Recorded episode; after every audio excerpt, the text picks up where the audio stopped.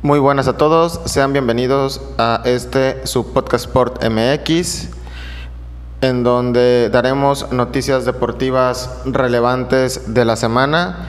Trataremos de hacer un podcast de noticias deportivas de manera semanal, en algunas ocasiones, este, a lo mejor dos o tres veces por semana. Y también tendremos ediciones especiales de otros temas relevantes. Primeramente vamos a comenzar este podcast hablando sobre el partido que hubo en la semifinal de la Conca Champions entre Rayados y Cruz Azul. Como se vio en el partido, Rayados humilla a la máquina y avanza a la final de la Conca Champions. El Monterrey se clasificó a la final de la Liga de Campeones de la CONCACAF 2021 al golear 4-1 al Cruz Azul este jueves en el partido de vuelta de las semifinales, jugando en el Estadio Azteca de la Ciudad de México. Los Rayados de Monterrey lograron la victoria con goles de los argentinos Maximiliano Mesa al minuto 7 y Rogelio Funes Mori al minuto 24 y al 52, además de una anotación del colombiano Duban Vergara al minuto 17. Orbelín Pineda marcó por la máquina del Cruz Azul al minuto 10. De esta manera los Rayados ganaron la eliminatoria con un holgado marcador global de 5 a 1. Mesa marcó el 1-0 con un disparo raso y cruzado dentro del área hacia la base del poste izquierdo a pase de Carlos Rodríguez al minuto 7.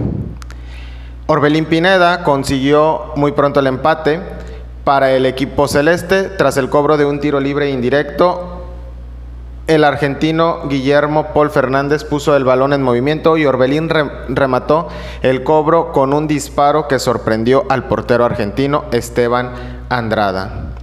Al minuto 17, Mesa mandó desde el sector derecho un balón pasado hasta el costado izquierdo del área donde Vergara hizo el control y se perfiló para firmar el 2 a 1 con un fulminante disparo a segundo palo. Aquí estamos hablando de los primeros 17 minutos del partido en el cual fue muy muy movido y tuvimos tres, tres goles. Pensamos que iba a ser un partido más, más parejo. Al ver estos tres, tres goles muy rápido, que Cruz Azul a lo mejor podría levantarse.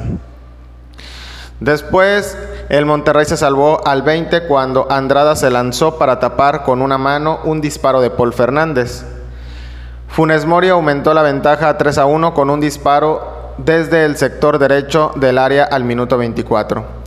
Los Rayados se volvieron a salvar al minuto 51 cuando el ecuatoriano Brian Angulo conectó un remate de cabeza que se estrelló en el poste izquierdo del arco de Andrada. Al minuto 52, Funes Mori comenzó a armar una jugada desde el último tercio del campo. Se apoyó en Mesa, quien devolvió el pase para que el mellizo metiera el siguiente gol, que sería el 4-1 con un remate dentro del área celeste. Al saberse una situación complicada y prácticamente insalvable, la afición de Cruz Azul comenzó a lanzar el grito homofóbico al portero Andrada y por ello al minuto 67 se aplicó el protocolo contra actos discriminatorios. Los jugadores se retiraron del campo y volvieron al paso de 10 minutos. Cruz Azul buscó el marco rival para dejar un marcador más decoroso, pero no pudo doblegar a Andrada.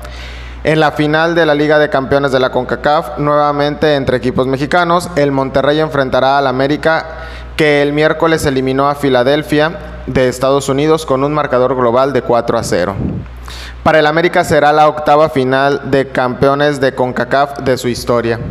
Ganó las siete anteriores, para Monterrey será la 5, perdón, será la 5, ganó las cuatro previas. Este partido Monterrey lo definió muy rápido, tuvo un gran, una amplia ventaja. Este, esperemos que no se siga repitiendo lo del grito homofóbico, ya lo, lo, han hecho en varios partidos el protocolo, esperemos que la afición pronto entienda que no es la manera en la cual reaccionar en un partido, sino apoyar a, a su equipo para que logre salir adelante. ¿Sí? Esas son las verdaderas formas de, animarlo, no de esa manera. Le deseamos mucha suerte al equipo de Monterrey al América y que la final sea un muy buen partido. En otras noticias deportivas a nivel internacional, tenemos una entrevista que se hizo a Ricardo Ancelotti donde habla sobre que Hazard no está al nivel que todos quieren. Carlos Ancelotti habló de la actualidad del Real Madrid tocando todo tipo de temas como el que Hazard aún no está en su mejor nivel. El técnico ha comparecido en rueda de prensa un día antes de la visita del Real Madrid al Valencia. Los blancos defenderán liderato, una de las plazas más complicadas de la Liga Santander. ¿Cómo ve a Vinicius? Puedes echarte el equipo a la espalda con el carácter, el carisma y la calidad que tienes. A veces Vinicius ha llegado al equipo a la espalda como otros el levante. En este momento es muy joven y tiene que llevarse el equipo a la espalda con la calidad. Cuando sea más veterano podrá añadirle el carácter y la experiencia. Sobre las rotaciones, mencionó, rotar es importante porque hay jugadores cansados, jugadores que tenemos que cuidar porque no son jóvenes. A veces a los jugadores hay que cambiarlos un poco. Sobre el recambios para Casemiro, no tenemos un jugador con las características de Casemiro, tenemos jugadores de distintas características. Ojalá pueda jugar todos los partidos y si no puede, tenemos que cambiar. Nuevamente sobre Vinicius. A nivel de juego es el mejor que he visto cuando ya no estaba aquí. Tiene una habilidad.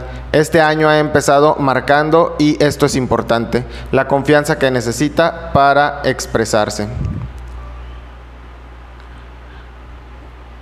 Otra de las cosas que habló fue cómo habla con los que juegan menos, a lo que Ancelotti mencionó que es importante hablar y comunicar a los jugadores cuando tomas las decisiones. A veces para mí es muy difícil tomar decisiones, meter jugadores que calientan y luego no juegan.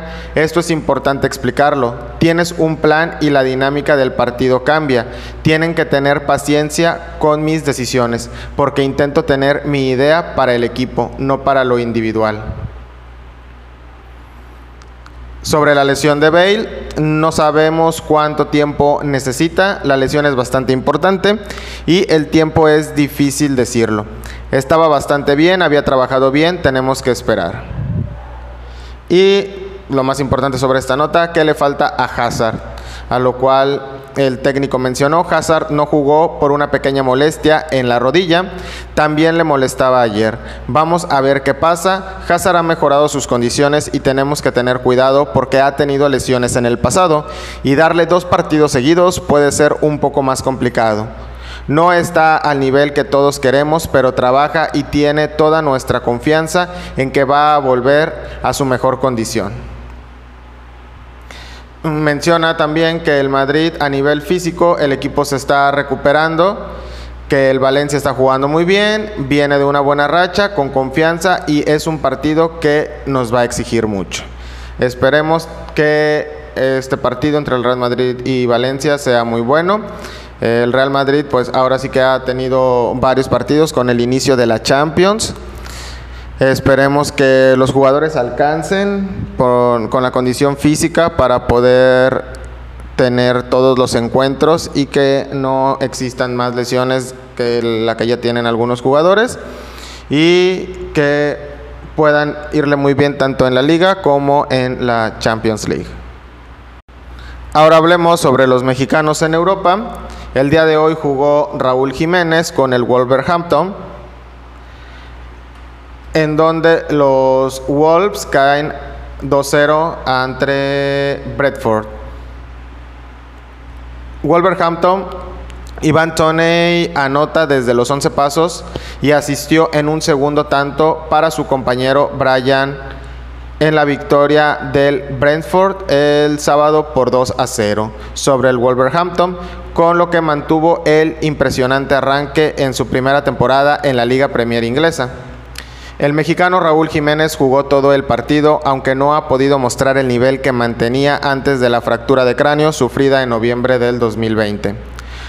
Brentford tuvo que defender su victoria con 10 hombres luego de que Shandon Babsiet fue expulsado a los 64 minutos.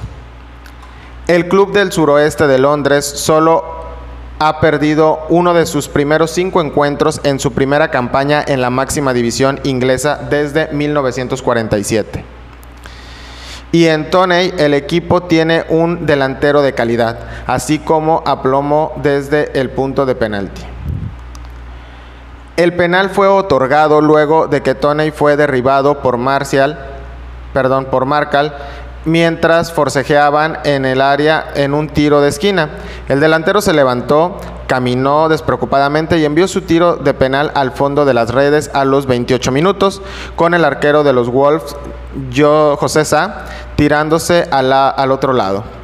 Seis minutos después, Tony, a quien le anularon dos tantos en la primera mitad y fue un dolor de cabeza para la defensa de los Wolves, todo el partido, se escapó por la izquierda y envió un centro bajo y preciso para Beumo. Remató en el segundo palo para marcar su primer gol de la temporada. Los Wolves, en tanto, han perdido cuatro de sus cinco partidos y tuvo un ataque pobre, incluso cuando se quedó con un jugador adicional en el terreno de juego. Mm, luego de que Babstiet recibió una segunda tarjeta amarilla por jalar la camiseta de Francisco Trincao, justo cuando el mediocampista del Brentford iba a ser sustituido. Beumo pegó en el poste en el tiempo de compensación y el Brentford estuvo amenazando con un tercer tanto. En este partido, pues Raúl Jiménez realmente no lució para nada. Eh, de hecho, tuvo una situación en donde intentó hacer un centro o un tiro de Rabona, lo cual ni siquiera le pegó al balón y terminó cayendo. Esperemos que a Raúl Jiménez tenga tranquilidad y poco a poco vaya recuperando su nivel. No es fácil regresar después de una lesión como la que él tuvo. De hecho, es sorprendente que el jugador pueda seguir en las canchas y pues poco a poco va a retomar su nivel. Esperemos que así sea también por beneficio del jugador y pues recordemos también beneficio de nuestra selección mexicana, ya que pues es el delantero habitual de, de esta selección y que esperemos contar con él para los partidos eliminatorios restantes. Ahora hablando del equipo o uno de los equipos más importantes de la Bundesliga, el Bayern de Múnich, goleó 7 a 0 al Bochum en, la fecha 5 de la Bundesliga. El Bayern Múnich consiguió una impresionante goleada por 7-0 sobre el recién ascendido Bochum este sábado en la jornada 5 de la Bundesliga, donde el gigante bávaro pasó a colocarse como líder provisional. Joshua Kimmich firmó un doblete a los minutos 27 y 65. Los otros tantos llegaron por medio de Leroy Sané al minuto 17 y Serge Gnabry al 32. Robert Lewandowski al minuto 61 y Eric Maxim Choupo-Moting al minuto 79, además de por un gol en contra de Basilios Lambropoulos al minuto 43. Con 13 puntos, con 4 victorias y un empate, el Bayern Múnich se pone con un punto de ventaja sobre el Wolfsburgo, que tiene 12 puntos, el único equipo que ganó todos sus partidos en los cuatro primeras jornadas y que el domingo recibe al Frankfurt.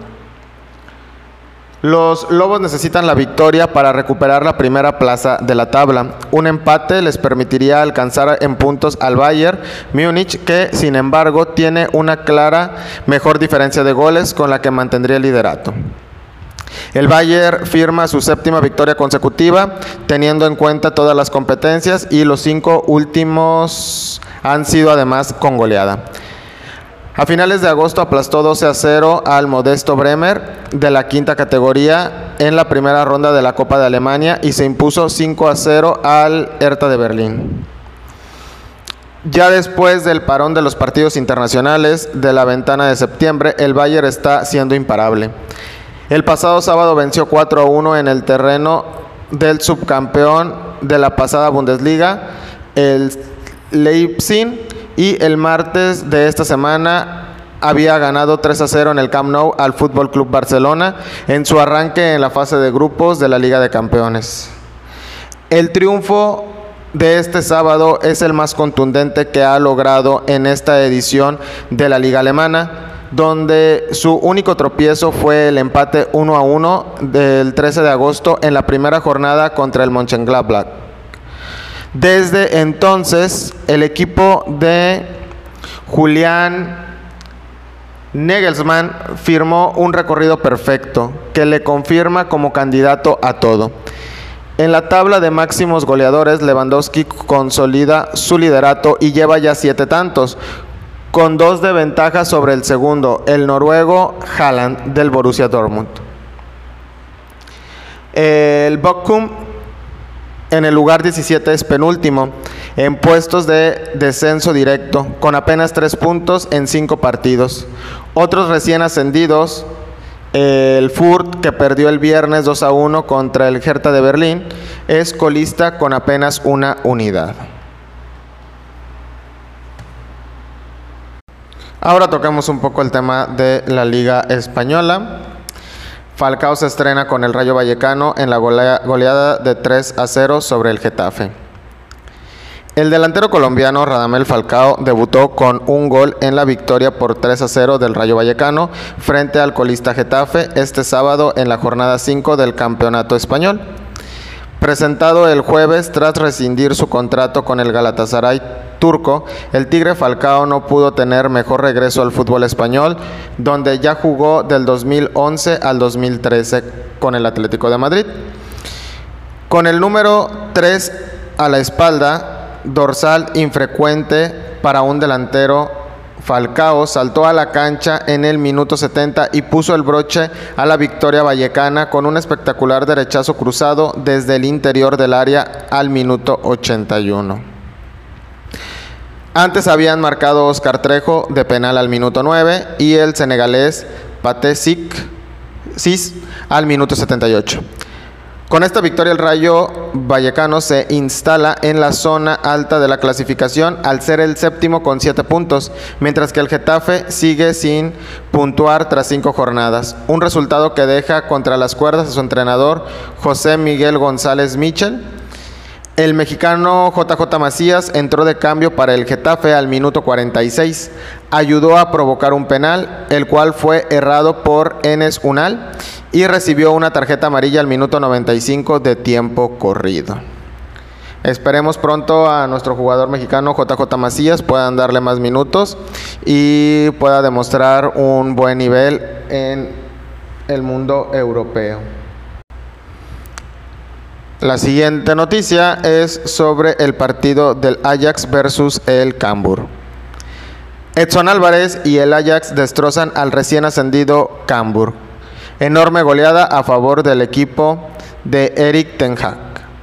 El Ajax sigue en plan goleador y su nueva victoria fue para la víctima de recién ascendido Cambur por el marcador de 9 por 0 en el duelo de la fecha 5 de la Eredivisie, disputado en el Johan Cruyff Arena. Edson Álvarez, como de costumbre, fue titular y disputó 62 minutos. El mexicano abandonó un partido más que decidido, cediendo su sitio a Kenneth Taylor. Los dirigidos por Eric Ten Hag llegaban al duelo tras ganar 1 a 5 en casa del Sporting de Portugal en partido de la Europa League. De hecho, entre las cinco jornadas de la Liga Holandesa y la competencia continental, el Ajax ha marcado un total de 27 goles por solo dos en contra. Al descanso, los locales ya ganaban por 4 a 0 gracias a los tantos de Timber, Berwis, Masrow y David Neres. Para el complemento, el propio Neres, Tadik, Darami, Haller y Danilo completaron las nueve dianas. El Ajax se coloca como líder momentáneo del campeonato liguero con 13 unidades a falta de que el PSV dispute su partido ante el Feyenoord. Un partido con muchos goles, más que decididos de la primera parte Y pues creo que entre el equipo del Ajax y el equipo del PCB es con los que será la disputa de esta liga Eredivisie. Del siguiente partido que comentaremos será sobre el Atlético de Madrid versus el Athletic Club. En este partido, Joao Félix fue expulsado por llamarle loco al árbitro. Era uno de los temores en el Atlético de Madrid desde que fue designado para este partido el arbitraje de Gil Manzano. Los precedentes, el último de en el Pizjuán la temporada pasada, levantaron las suspicacias de una entidad que vio cómo a falta de 12 minutos para el final se quedaban con 10 por la expulsión de Joe Félix. Una acción en la medular en la que Joao sacó el brazo tras una entrada fue merecedora de tarjeta. El 7 no se quedó satisfecho con la tarjeta y por lo que se vio en las cámaras pudo llamar loco al silbante. Gil Manzano no dudó en sacar la segunda amarilla al portugués, que se retiró ante la indignación de jugadores y público. A gritos de fuera, fuera, el público del Metropolitano despachó a un Gil Manzano que ya había sido señalado antes del partido y en el descanso. En este caso, por no descontar nada, la expulsión de Joey Félix en cualquier caso, aunque la leyenda del árbitro con los rojiblancos. Y dejaremos la pregunta al aire. ¿Te parece justa la expulsión de Joey Félix? ¿sí? No puede decirle eso al árbitro y, merece la roja o no, el colegiado debe entender que está caliente con una amarilla sería suficiente. Dejamos esto a lo que ustedes consideren. Yo en lo personal creo que sí es justa la expulsión, ya que no tienes por qué hablar de esa manera al silbante. Y pues este partido no hubo ningún gol, quedaron 0 a 0 y lo más relevante pues fue la expulsión de Joao Félix. Ahora hablemos de una de las mejores ligas, la Liga Premier. Liverpool contra Crystal Palace. El Liverpool golea al Crystal Palace y se mantiene líder de la Premier. El número 100 está tomando protagonismo en el equipo de Jürgen Klopp durante este principio de temporada. La jornada pasada frente al Leeds United, Mohamed Salah marcaba su centenar de goles en la Premier League este sábado Sadio Mané no se quiso quedar detrás de su compañero de equipo y después de un remate de cabeza del propio egipcio, cazó un rechace para empujar a placer lo que sería su gol número 100 con la camiseta de Liverpool dándole así la victoria a su equipo en Anfield y el liderato provisional de la Premier League. El conjunto de Patrick Vieira empezó fuerte, sembrando el temor en Anfield en el minuto 3 de partido, después de una mala salida de Allison que consiguió remediar despejando al palo un cabezazo de Bentec. No obstante, poco a poco los locales fueron cogiendo protagonismo en el partido con buenas ocasiones. La más clara fue para Diego J, que protagonizó uno de los fallos más clamorosos de la liga inglesa tras enviar arriba un remate que tenía a placer para abrir el marcador. Un gol histórico, el encargado de abrir la lata sería el senegalés justo antes de que llegue el descanso. Casualidades de la vida, el Crystal Palace es la víctima preferida de Mané, equipo al que le ha marcado en hasta nueve ocasiones. Algo que no había conseguido nadie antes de antes en la competencia inglesa. En la segunda parte de Liverpool tuvo algunos sustos en contra de la mano de Edward, pero iba a aparecer Salah en el minuto 78 para poner el 2 a 0 y Navi Keita en el marcador y tranquilizar el ambiente en Anfield. Finalmente Navi Keita iba a marcar un golazo de volea desde fuera del área al final del encuentro para sellar definitivamente el liderato de los de club. Entonces el partido quedó con un marcador final de 3 por 0. Siguiendo con los partidos de la Premier League, Ahora hablaremos del Manchester City contra el Southampton, en donde el VAR le anula un gol al City en el último minuto y empatan sin goles ah, con el Southampton. Southampton se plantó con personalidad ante el Manchester City y lo paró en seco en la Premier League. Los ciudadanos acumulaban empachos de goles en el Etihad en esta temporada, 5 a 0 al Norwich y 5 a 0 al Arsenal en Premier y 6-3 frente al Leipzig en Champions. Los Citizens eran un rodillo en su estadio hasta que llegó el Southampton. Desde el 7 de marzo, mm, que tuvieron un 0 a 2 frente al Manchester United, no se quedaban sin marcar en casa. Los Saints les dejaron a cero y sumaron un empate de calidad. No les permitieron tirar a puerta hasta el, hasta el minuto 91. Únicamente les concedieron un shoot entre palos. Ya lo había avisado Guardiola al pedir que los aficionados llenaran el estadio. De Bruyne empezó en el banquillo un partido en el que el conjunto de Hasenhut anuló al de Pep. Le cedieron el balón a los Sky Blues, pero no les permitieron probar a McCarthy.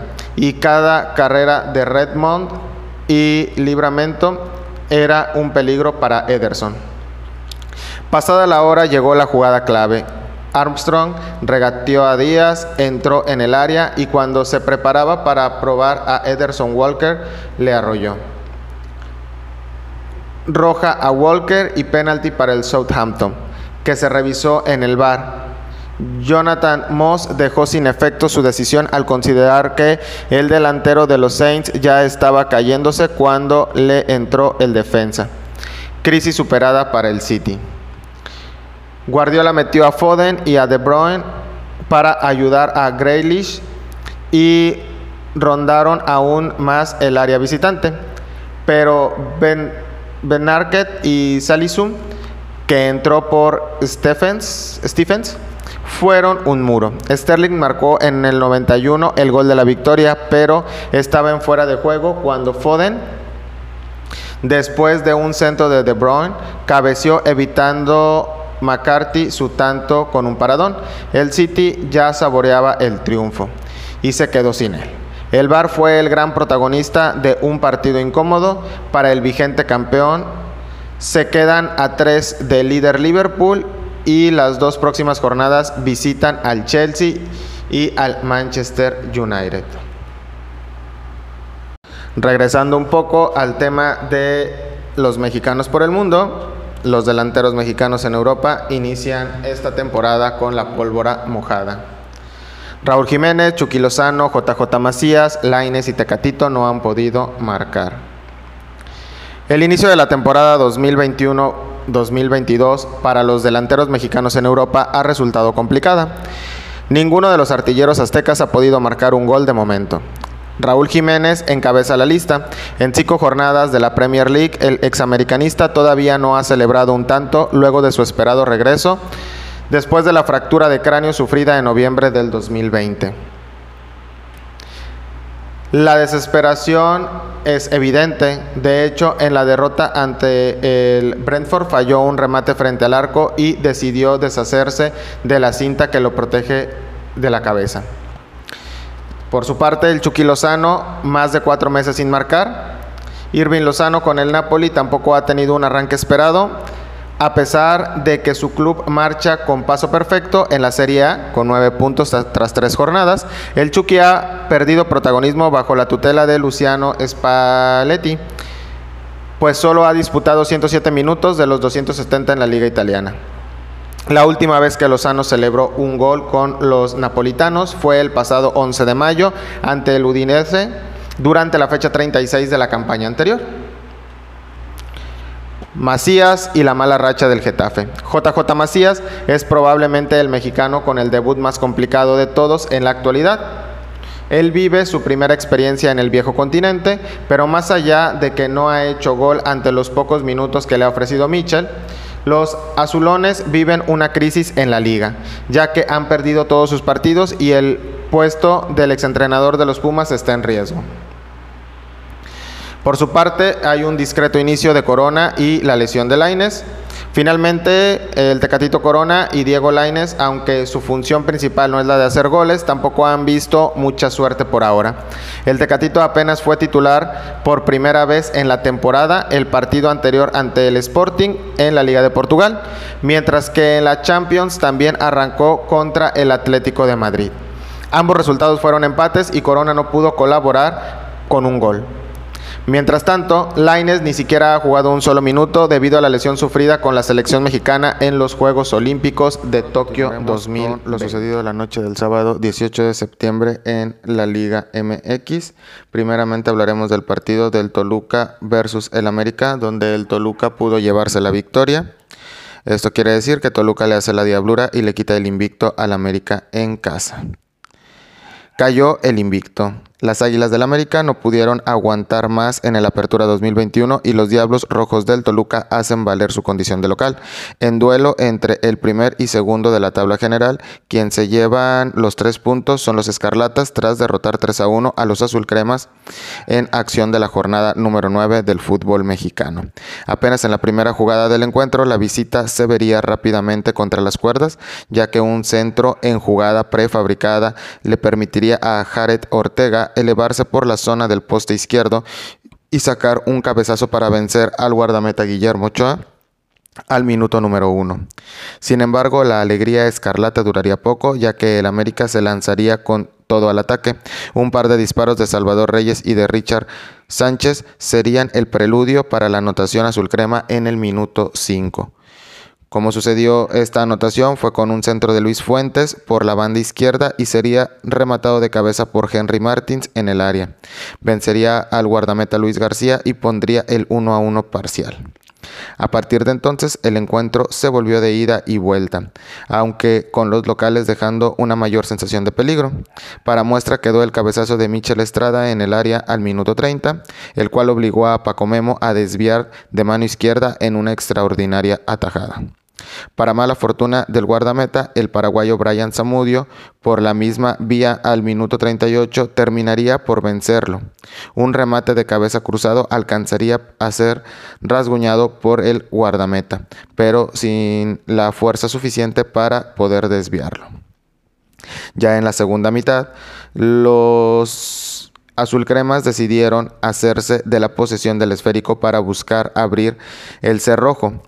Sin embargo, pocas llegadas claras a gol lograron armar. Parecía que la opción, las opciones se abrirían más para la visita con la expulsión de Claudio Besa por doble amarilla. Sin embargo, tal parece que dicha situación impulsó más al Toluca para ir al frente en busca del gol que matara las esperanzas del partido. Dicha, dicha, situación ocurrió en el minuto 61, de nueva cuenta por una pelota parada y por un una nueva intervención de Jared Ortega de cabeza. El canterano azul crema conectó ligero desvío para vencer a Ochoa, lo que hizo estallar a las gradas. Un par de minutos después, el Toluca se quedaría cerca de ampliar aún más la ventaja con Alexis Canelo, solo en el área rival. Sin embargo, su remate se iría desviado de la meta de Paco Memo. La visita respondería por medio de Henry Martins con una chilena en los linderos del área que se fue por un lado del poste izquierdo. Ya en los últimos minutos, el Toluca tuvo otra gran oportunidad de conseguir un contundente marcador ante los capitalinos tras señalarse un penalti, tras una mano de Sebastián Cázares, quien recibió su segunda tarjeta amarilla y por consecuencia la tarjeta roja. Rubén Zambuesa ejecutó, pero mandó su disparo por un costado del poste derecho de Ochoa ante la incertidumbre del aficionado presente. El silbatazo final llegó y el América conservó el liderato general con 20 puntos, pero ahora es acompañado en el primer escalón por los Escarlatas tras alcanzar también las 20 unidades. La siguiente semana los Diablos se miden al Atlético de San Luis, mientras que las Águilas del América reciben en el Estadio Azteca a las Chivas Rayadas de Guadalajara en una nueva edición del Clásico Nacional. Esperemos que el clásico sea un buen partido y que podamos comentar algo de este partido en el podcast de la siguiente semana. Otro partido que se vivió el día sábado de la Liga MX es el de Mazatlán contra Pumas, en donde el partido resultó en un empate. Pumas mejora en su visita a Mazatlán, pero le sacan los tres puntos sobre la hora. Empatan en el Kraken ante el Mazatlán. En un juego de muchos goles en el Kraken, Mazatlán le saca el empate sobre la hora a los Pumas, dentro de la jornada número 9 de la Apertura 2021, en donde el conjunto universitario mostró una mejoría, pero no le alcanza para llevarse los tres puntos a casa. En un primer tiempo, para el olvido por parte de los dirigidos por Andrés Lilini, se fueron al descanso con la desventaja en el marcador, que en manos de Camilo Zambeso desde los 11 pasos puso en ventaja a los locales. Mazatlán pegaba primero. Para la segunda mitad vino la reacción de los de Pumas que al regresar del vestidor mostraron una cara totalmente diferente, misma que provocó que le dieran la vuelta a Mazatlán, que no metieron ni las manos. Juan Ignacio Dineno a los 55 minutos emparejó con una muy buena definición de pierna derecha tras la salida del portero Viconins y cinco minutos antes de que finalizara el compromiso José Rojeiro le dio la ventaja Los Pumas estaban muy cerca de sumar los tres puntos. Cuando todo indicaba que Pumas se iba a ir a la capital con estos puntos, llegó el gol de la igualada en el último suspiro del partido en los botines de Daniel Guadalupe Amador, que aprovechó un rebote para hacer estallar el Kraken y poner cifras definitivas en el marcador. Esperemos que en Pumas haya un mejor funcionamiento, ya que es uno de los equipos considerados grandes de la Liga MX y que pueda tener mejores resultados en lo que resta de la Liga MX. Recordemos que teniendo a lo mejor 3, 4 partidos buenos puedes meterte en puestos de liguilla, ya que en nuestro fútbol pues es muy muy condescendiente este aspecto para poder para poder llegar por el campeonato. Ahora, como último partido que se vivió el día sábado, está el partido entre Chivas contra Pachuca, donde podemos recordar que las Chivas ganaron este partido. Canelo Angulo consigue el triunfo de último minuto y le da oxígeno puro a Bucetich en Chivas. El Guadalajara llegará al Clásico Nacional con la confianza a tope. El escenario y las circunstancias fueron similares a las de la última ocasión en que Chivas logró la victoria en casa, con dramatismo, pero sobre todo con dificultades para lograrlo. Y también una importante dosis de suerte sobre el final del encuentro.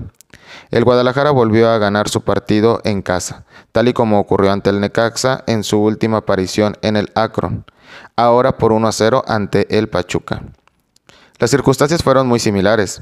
Chivas se salvó de ver su arco vencido y en la última jugada del encuentro escribió la historia a favor de los locales.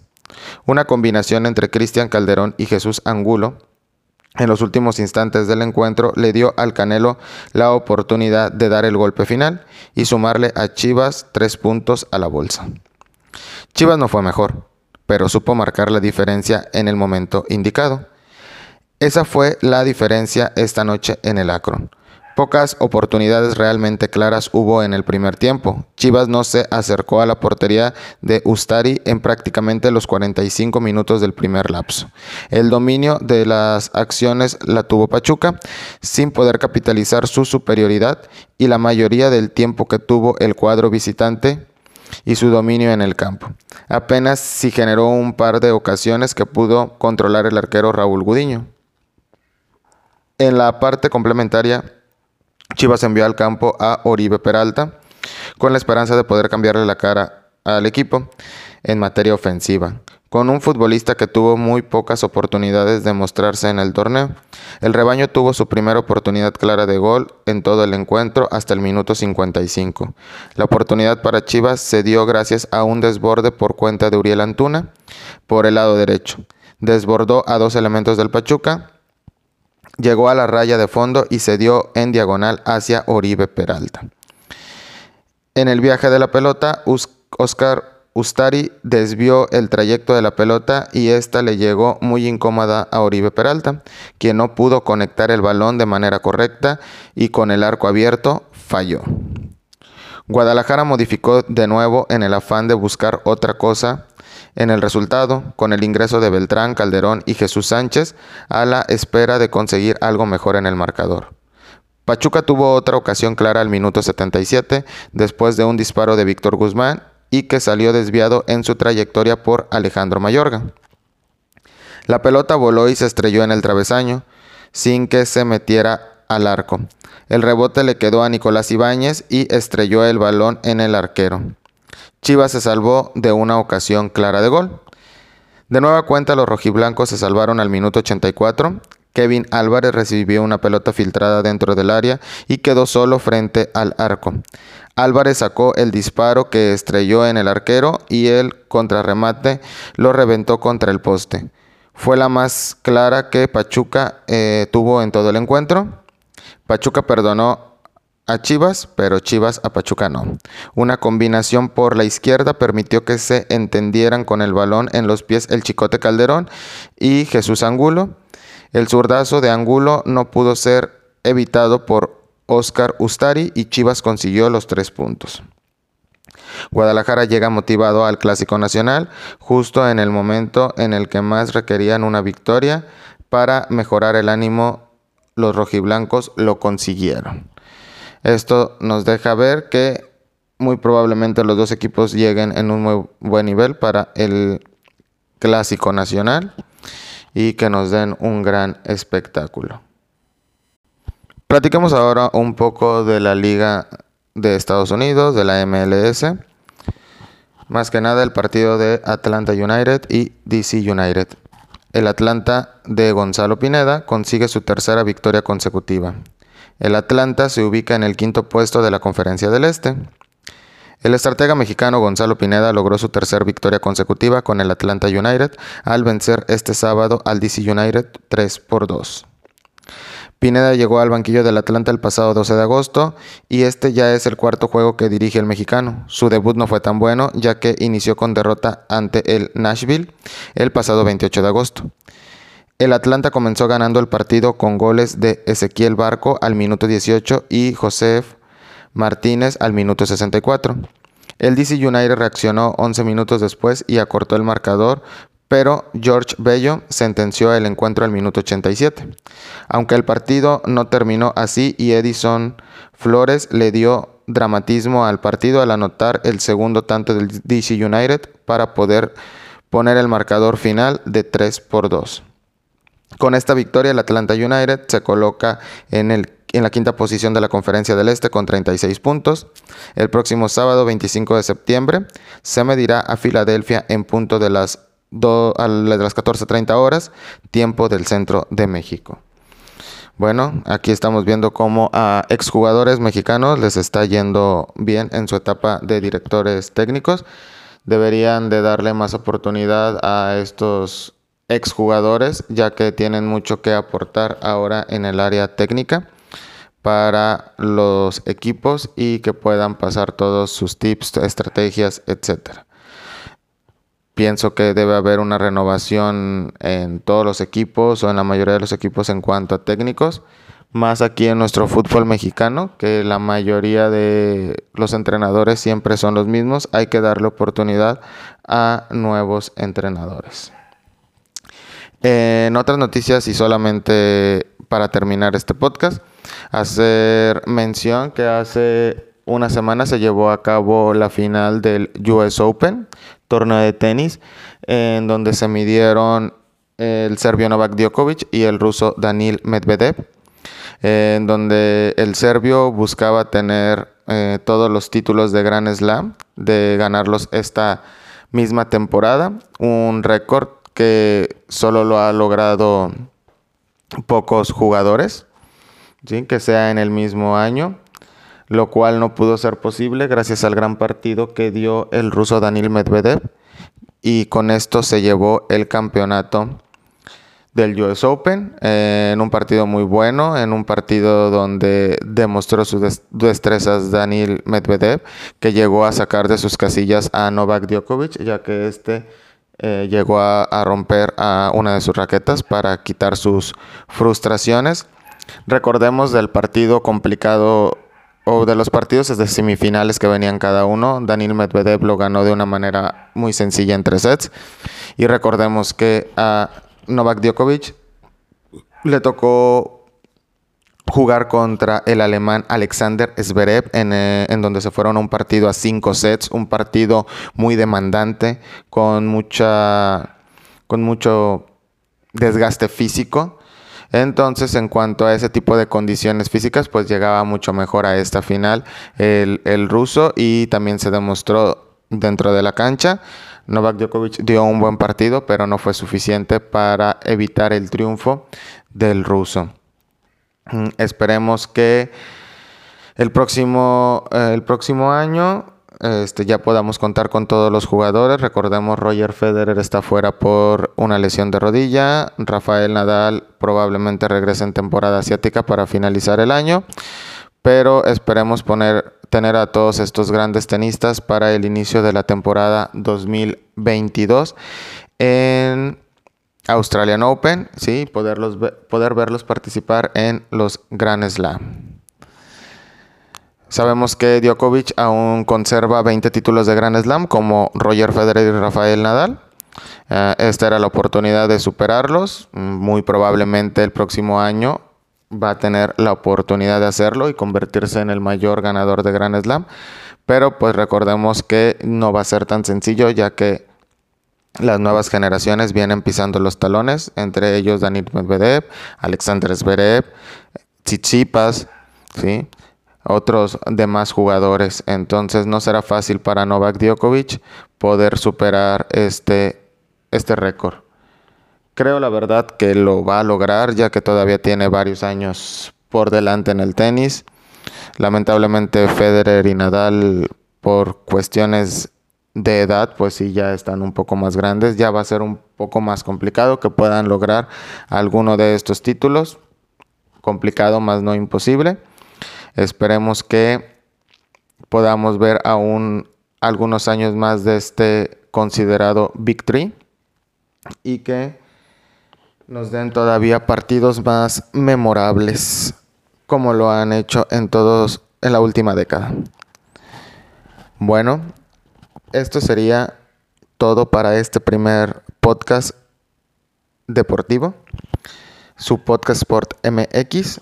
Mm, conforme vayamos pasando los podcasts, iremos mejorando, iremos ultimando detalles que podamos tener. Es el inicio de este proyecto y esperemos poder contar con su apoyo y poder ser también de su agrado. Muchas gracias a todos, me despido de ustedes y nos vemos la próxima semana. Hasta luego.